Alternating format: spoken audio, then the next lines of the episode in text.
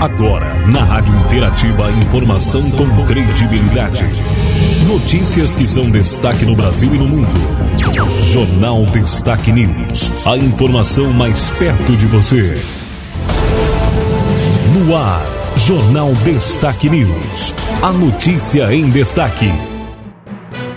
No ar a edição do Jornal Destaque News, a notícia em destaque, edição de sexta-feira, 11 de março de 2022, as principais informações do dia. Estamos na estação verão, fase da lua crescente, com mudança para a lua cheia na sexta-feira da próxima semana dia 18. Informações do Dia Jornal Destaque News, a apresentação, Marci Santolin. A informação com credibilidade no Jornal Destaque News. Vamos com as informações do dia, informações de hoje no nosso jornal, em parceria com a agência Rádio Web. Nossas informações, a primeira delas é do nosso estado. PIB gaúcho pode cair até 8% em função da estiagem. O Rio Grande do Sul pode perder até 8% do PIB em função da seca. O alerta é do deputado estadual Edgar Preto, do PT. A declaração foi dada durante sessão no Parlamento Gaúcho e é baseada em um estudo da Farsul.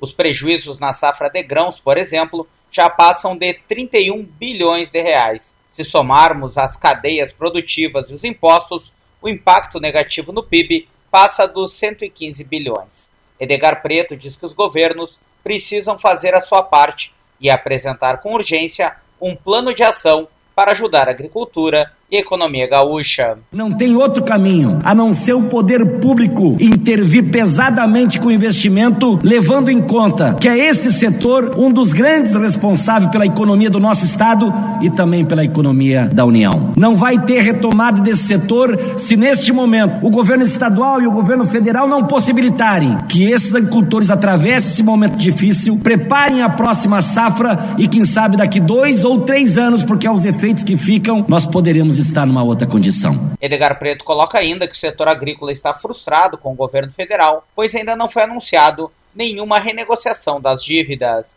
Agência Rádio Web. De Porto Alegre, Christian Costa. Mais destaques do dia, informações de hoje do nosso jornal, as informações para você agora. A gente vem falando de eleições. Pesquisa revela quanto custa ganhar uma campanha eleitoral. Você sabia que uma eleição para deputado federal custa quase quatro vezes mais que a eleição de um deputado estadual? E que o deputado estadual que gastou menos recursos para se eleger desembolsou apenas 924 reais em 2018? Esses dados fazem parte da pesquisa Quanto Custa Ganhar uma Eleição, realizada pelo Instituto Brasileiro de Pesquisa e Análise de Dados, o IBPAD, elaborado com informações da base de dados do Tribunal Superior Eleitoral, referentes à eleição de 2018, a pesquisa mostra o custo médio das campanhas vitoriosas ao governo, Senado, Câmara dos Deputados e Assembleia Legislativa. Segundo Max Stabile, cientista político e diretor executivo do IBPAD, aqueles que venceram com menos recursos mostraram que é possível ter maior eficiência nos gastos. O estudo mostra que tem diferenças gritantes entre gastos nas campanhas para o mesmo cargo no mesmo lugar. É, isso e esse sucesso é porque com certeza a campanha entendeu, compreendeu a realidade, a dinâmica do eleitorado e conseguiu conquistá-lo. Para fazer isso, existem ferramentas que facilitam bastante esse caminho. Então, sabendo quanto custa uma campanha vitoriosa e quais são as ferramentas, uma campanha consegue fazer um planejamento adequado, com gastos direcionados e estratégias que podem melhorar o seu desempenho. A média nacional de gastos de uma campanha vitoriosa ao governo foi de quase 7 milhões de reais. Para o Senado, o custo médio foi de 2 milhões. Para a Câmara dos Deputados, 1 milhão e 300 mil. E para a Assembleia Legislativa, 373 mil reais. Um dado que chama atenção é que a campanha mais cara a deputado estadual custou 1 milhão e 200 mil, 1.308 vezes o valor da campanha mais barata, que custou apenas 924 reais. Jaqueline Buxteg, cientista política, especialista em comportamento político e sócia-diretora do IBPAD, destaca que uma campanha profissional conta com ferramentas que otimizam recursos. Hoje fica cada vez mais claro que profissionalização de campanhas é fundamental. Uma campanha de 500 mil reais pode, que souber investir em bons produtores de conteúdo, em marketing, monitoramento, pesquisas, por exemplo, ela pode ser muito melhor que uma campanha de 2 milhões que não investiu em recursos de forma correta. Para conhecer a íntegra da pesquisa de forma gratuita e encontrar outros dados importantes que podem ajudar na hora de planejar uma campanha, acesse quantocustaganhar.com.br. Agência Rádio Web, produção e locução, Leno Falck. Política em destaque. Trazendo mais informações do dia agora, informação para você. Congresso aprova redução de impostos sobre combustíveis. O Congresso Nacional correu na noite desta quinta-feira para aprovar os projetos que pretendem diminuir os preços dos combustíveis. O Senado aprovou os dois projetos durante a tarde. A Câmara aprovou já na madrugada um dos projetos, o que propõe uma desoneração temporária por parte do governo federal e que assegura uma unificação dos percentuais do ICMS, que é o imposto cobrado pelos estados. O outro projeto, aprovado pelo Senado por ampla maioria e que a Câmara só deve votar na semana que vem, cria uma conta para a estabilização dos preços. O Senado aprovou também uma melhoria no auxílio gás e criou um auxílio gasolina, que oferece um vale mensal de 100 reais a motociclistas profissionais e 300 reais a motoristas de táxi ou de aplicativos. A sessão da Câmara à noite foi marcada por uma polêmica. Por ordem do presidente Arthur Lira, só poderiam se manifestar a favor ou contra o projeto deputados que estivessem em Brasília. Quem participou remotamente da sessão só podia votar. A ordem acabou unindo adversários históricos como o PT, o PSOL e o Novo, como reclamou um dos presentes, o deputado José Guimarães, líder da minoria. Como aceitar que esta Câmara, na noite de hoje, vote um projeto sem presença alguma dos senhores e senhoras parlamentares, que afeta diretamente a vida dos brasileiros e brasileiras, que afeta a autonomia dos estados, e esse silêncio aqui é um sinal de que a Câmara, nesta votação de hoje, escolhe o fundo do poço.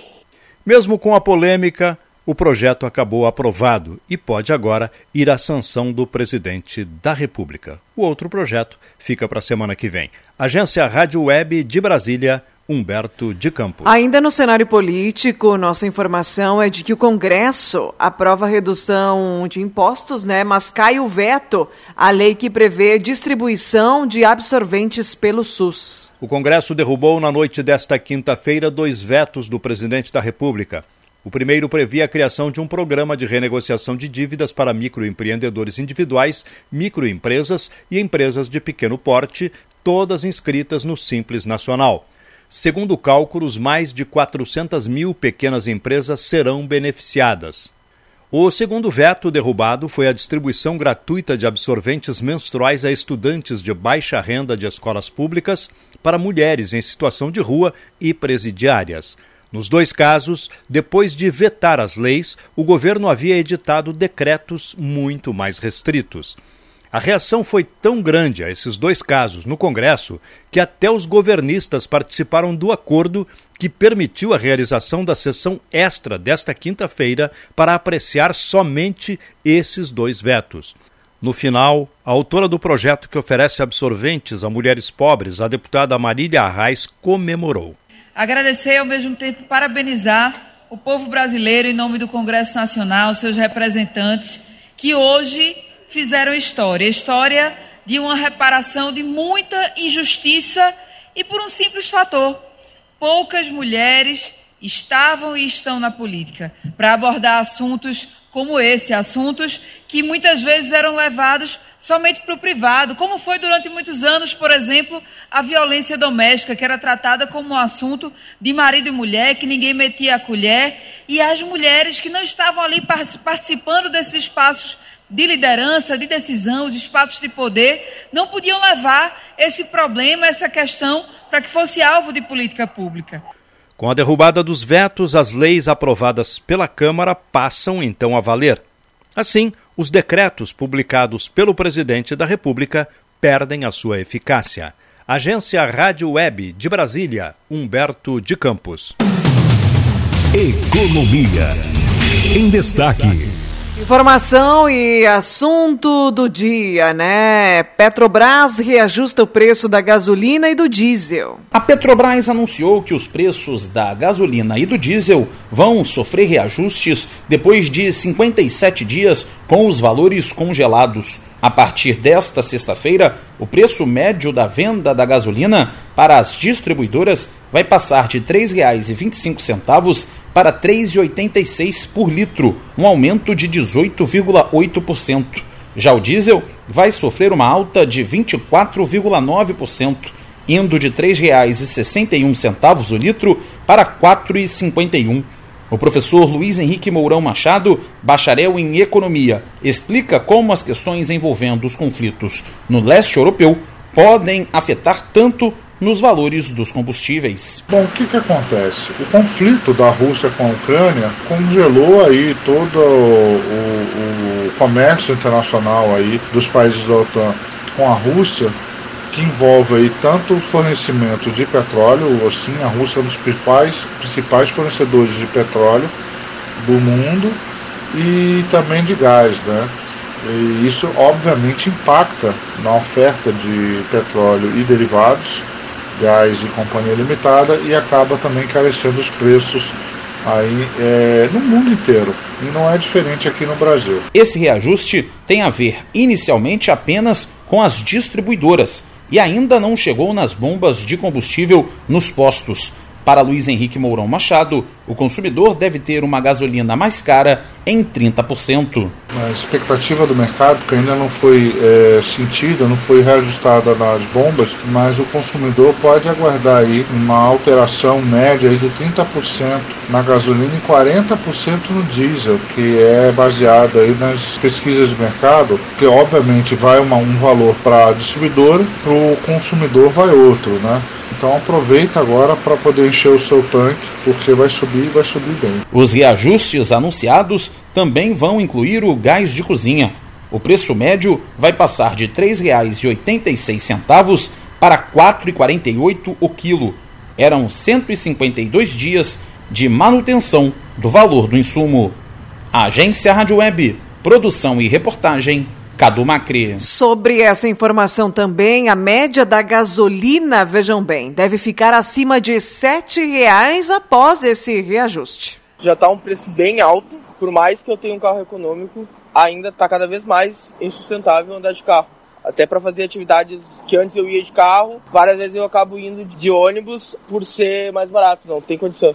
O depoimento do motorista Bruno Soares é o sentimento de muitos brasileiros. Está cada vez mais insustentável andar de carro por aqui. Nesta quinta-feira, a Petrobras anunciou um novo aumento nos preços da gasolina, diesel e GLP, o gás de cozinha. O aumento vale para as distribuidoras e entra em vigor a partir desta sexta. O valor do litro de gasolina deve passar de R$ 3,25 para R$ 3,86, um aumento de 19%. A estimativa da Federação Nacional do Comércio de Combustíveis e Fertilizantes é que o preço ao consumidor suba de R$ 6,57 em média no país para R$ 7,02. O economista Mauro Calil explica a principal causa do aumento está aumentando por conta do preço internacional do barril, né, que aumentou, por sua vez, por conta das sanções contra a Rússia, tá? E aí é uma questão de oferta e demanda, a oferta está diminuindo, a demanda continua a mesma, o preço vai aumentar. Ele revela que demora cerca de 10 ou 15 dias para as distribuidoras trocarem o estoque, por isso o atraso no reajuste do preço. Para pesadelo dos motoristas, a projeção de Calil não é nada animadora.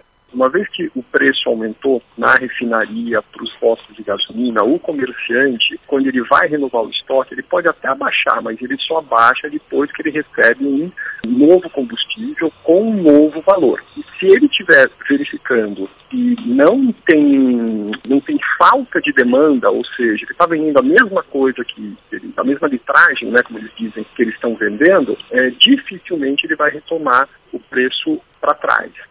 E a expectativa de diminuição no preço da gasolina, então? Eu não acredito que o, barril vai disparar para 200 dólares, a coisa vai ser muito maior do que isso. Mas gasolina, no Brasil abaixo dos R$ reais, vai ser muito difícil a gente ver até dois, três meses depois que a guerra acabar. O economista ainda afirma que o aumento deve atingir em menor escala o preço do etanol, que pode ser uma alternativa para quem tem carro flex. A saída, segundo ele, é as pessoas pensarem em diminuir o uso do automóvel e investir mais em transporte coletivo ou por aplicativos. Agência Rádio Web. Produção e reportagem, René Almeida. Informação então para você falando sobre o novo reajuste, né, no preço aí dos combustíveis e também, né, da gasolina. A notícia que a gente tem, uma informação que foi divulgada ontem, né, durante a tarde, ah, para o consumidor. Ligações de telemarketing passam a ter prefixo 0303. A partir desta quinta-feira começa a valer o uso obrigatório do prefixo 0303 nas ligações realizadas realizadas para clientes pelas empresas de telemarketing. O código aparecerá no início do número de qualquer ligação que tenha como objetivo ofertar produtos ou serviços. Por enquanto, a mudança vale para as prestadoras de telefonia móvel. As operadoras de telefonia fixa terão que fazer o mesmo em 90 dias. A mudança foi anunciada pela Agência Nacional de Telecomunicações, Anatel, no final do ano passado. De acordo com a pasta, o propósito é ajudar os usuários a identificarem facilmente esse tipo de ligação e decidir se vão aceitar a chamada. Conforme determinação da agência, as operadoras deverão também fazer o bloqueio preventivo de chamadas originadas de telemarketing, caso o consumidor deseje. Agência Rádio Web, produção e reportagem, Janaína Oliveira. Uma notícia positiva, né? Afinal, é possível então, quando a gente perceber o 0303, aquelas ligações incômodas, né? A gente fazer o bloqueio então com mais precisão dessas chamadas.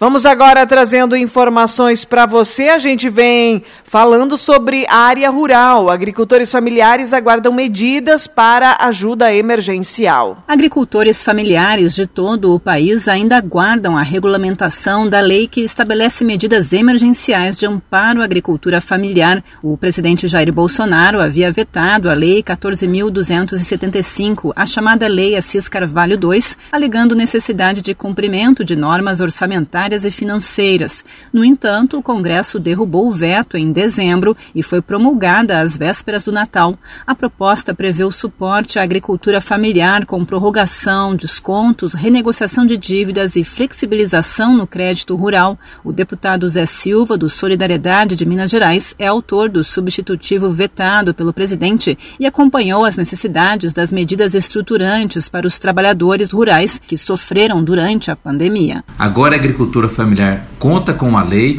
que tem um fomento de inclusão produtiva, uma linha de crédito com juro de 0%, recursos para comprar da agricultura familiar e doar para organizações assistenciais o pagamento do Garantia Safra em uma única parcela e a renegociação das dívidas dos agricultores. Agora é fundamental a nossa luta para a regulamentação pelo Ministério da Economia e o Ministério da Agricultura e os agricultores receberem os benefícios.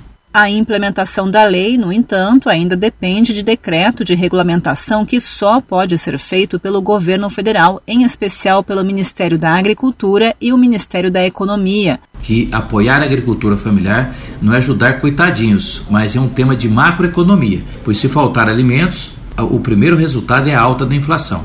O segundo ponto é que eu deixei muito claro na lei que a porta de entrada é assistência técnica e extensão rural. E também todas as medidas têm um quesito para diferenciar e valorizar o protagonismo da mulher do campo. As perdas de produtividade no campo acontecem desde o início da pandemia do novo coronavírus e se agravaram a partir do final do ano passado por estiagens e enchentes.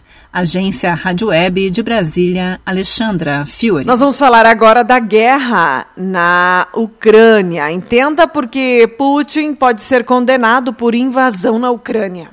Usuários das redes sociais estão sempre antenados aos acontecimentos. Estão também sempre debatendo temas. O da vez envolve o ataque da Rússia à Ucrânia. Muitos questionam por que se fala em condenar o presidente russo Vladimir Putin e nunca se falou contra os Estados Unidos, quando invadiram o Iraque, a Somália, o Afeganistão, entre outros países. O mestre em Direito Penal Internacional, Acácio Miranda da Silva, explica que para iniciar uma guerra é preciso obedecer, por exemplo, os tratados internacionais. Os Estados Unidos fizeram isso, já a Rússia não. É necessário nós entendermos que a legislação internacional, os tratados internacionais regulamentam a declaração de guerra. Nas hipóteses citadas em relação aos Estados Unidos, houve a comunicação formal à Assembleia Geral da ONU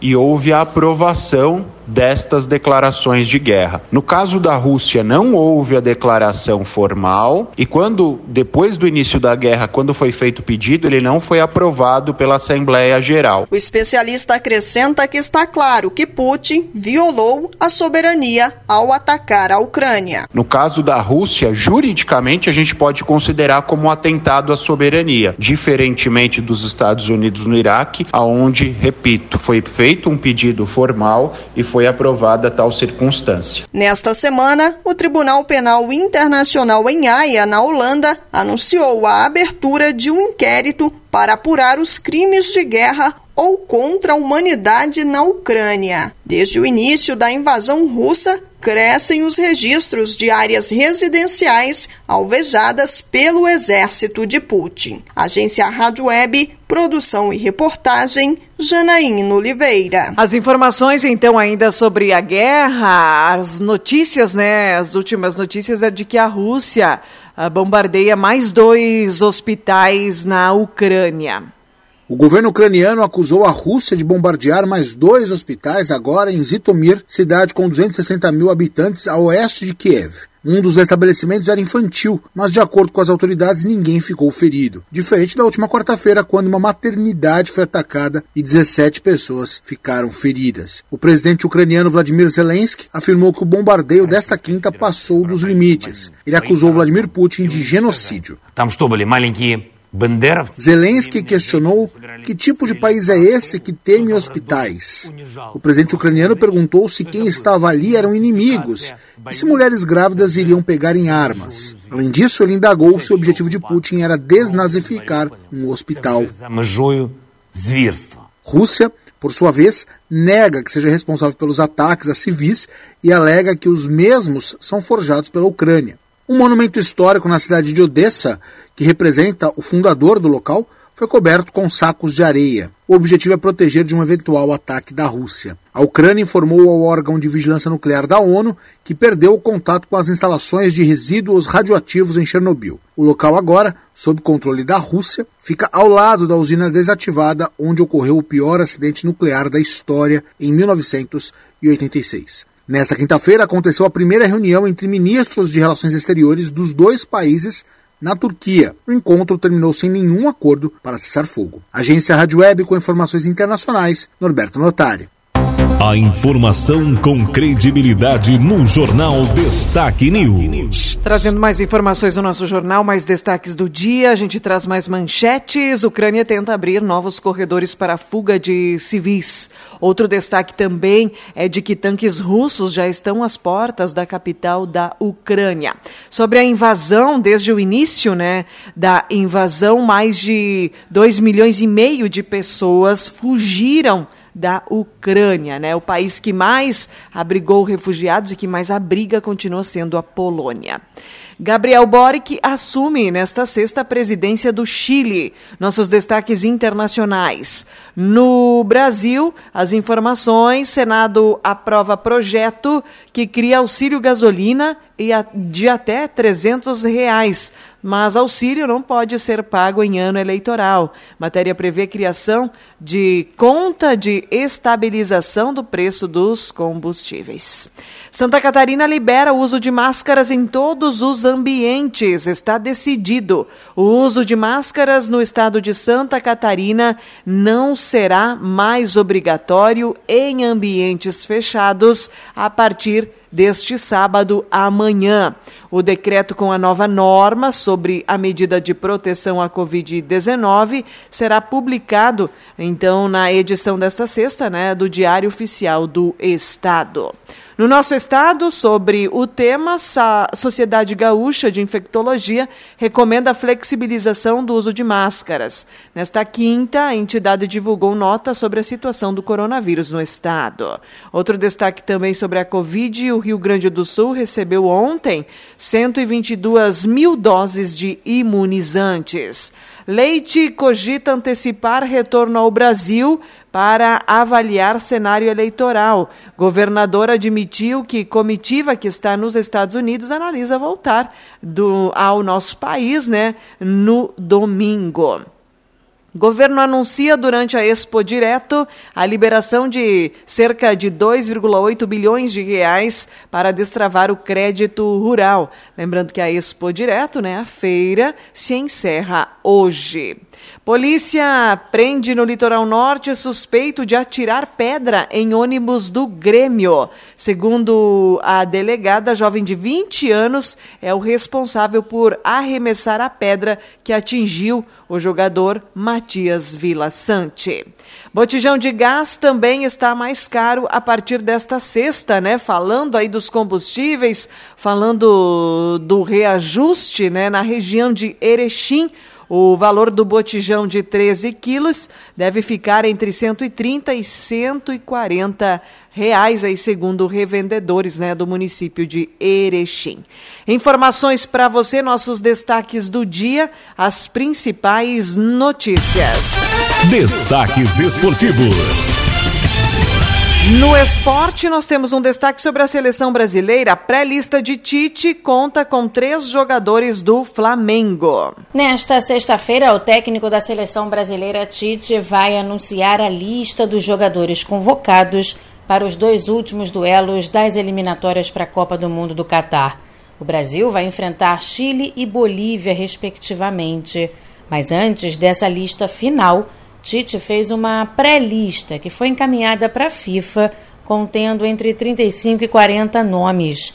Entre eles estão os zagueiros Nino do Fluminense e Léo Ortiz do Bragantino, além de três jogadores do Flamengo, o meia Everton Ribeiro e os atacantes Pedro e Gabigol.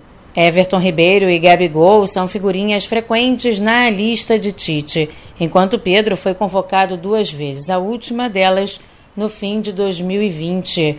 Léo Ortiz esteve na Copa América do ano passado, foi chamado para os jogos das eliminatórias, mas não teve oportunidade de estrear com a amarelinha. Janino foi campeão olímpico, mas nunca foi para a seleção principal e pode ter a primeira chance.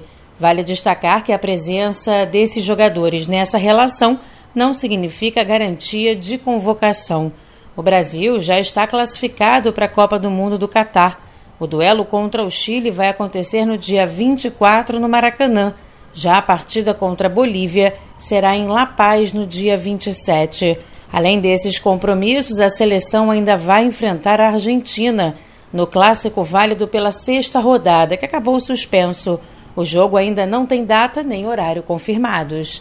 Agência Rádio Web com informações da seleção brasileira, Daniela Esperon. Informações então da seleção brasileira para você. Hoje tem então convocação. A gente vem agora falando mais do esporte, da, dos, das competições estaduais, né? O Palmeiras venceu o São Paulo e quebra jejum de 25 anos no Campeonato Paulista. Na Copa do Brasil, Havaí leva gol no fim e é mais um time da Série A eliminado então da competição da Copa do Brasil. As informações agora da dupla Grenal, Inter chega a acordo e acerta a contratação do atacante Wanderson. Jogador de 27 anos teve contrato suspenso em clube russo por conta da guerra, então, na Ucrânia. Moisés sofre lesão de ligamento no joelho e desfalca o Inter nas finais do Gauchão. Guarani de Bagé Internacional se enfrentam amanhã às 16h30. O tricolor Ferreira participa de treino e é relacionado. E Rodrigues dá susto. Zagueiro teve entorse leve no tornozelo, mas não preocupa para a sequência das atividades. Conversa, investimento e mudanças. Como o Grêmio quer recuperar a confiança do torcedor? Clube pretende buscar reforços para a Série B. Grêmio acelera a busca por reforços e promete grandes contratações. Vice de futebol disse que em breve reforços de renome serão anunciados pelo clube. O Grêmio também joga, Grêmio e Ipiranga, amanhã também às 16h30, jogos pela a, a rodada, né, a 11 primeira rodada então do Gauchão. Agora em destaque a previsão do tempo. Rio Grande do Sul segue com chuva nesta sexta-feira. O tempo segue instável hoje no estado. Uma frente fria que atua no sul do Brasil, mantém o tempo nublado e ainda chove na maioria das localidades. Conforme a Metsul, os maiores volumes de chuva ocorrem na metade norte, onde as precipitações podem ser localmente fortes. O avanço do ar mais frio e seco gera instabilidade uh, menor a partir do oeste e do sul, onde o sol aparece em algumas regiões. Vai ser um dia de temperatura agradável e amena. Na região norte, a sexta-feira terá tempo instável, com pancadas pancadas moderadas de chuva ao longo do dia. Há risco de temporais com ventania, descargas elétricas e até queda de granizo. As informações da Somar Meteorologia, então, para hoje, indicam que Machadinho terá um dia de tempo nublado, com chuvas isoladas ao longo do dia. Previsão que se repete amanhã sábado e também no domingo.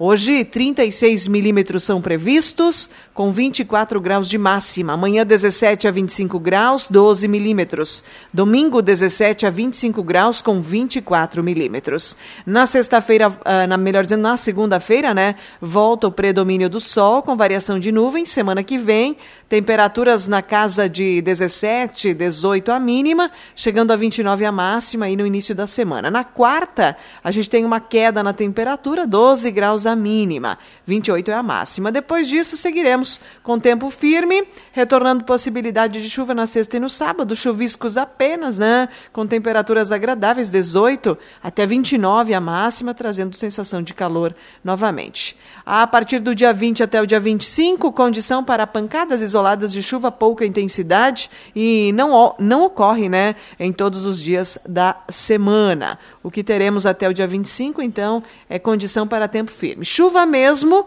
prevista para hoje, amanhã e domingo. Depois disso, é pouca chuva aí para os próximos 10 dias. Informações da Somar Meteorologia, as condições do tempo e da temperatura, para finalizar aqui nossa edição. Lembrando ainda que ontem a precipitação de chuva na cidade foi de 23 milímetros. A dona Maria Helena nos informou que na linha Polo a precipitação foi de 20 milímetros. Finalizando aqui a edição, acesse www.destaquenews.com. Termina aqui mais uma edição do Jornal Destaque News. A informação com credibilidade. Aqui, na sua rádio.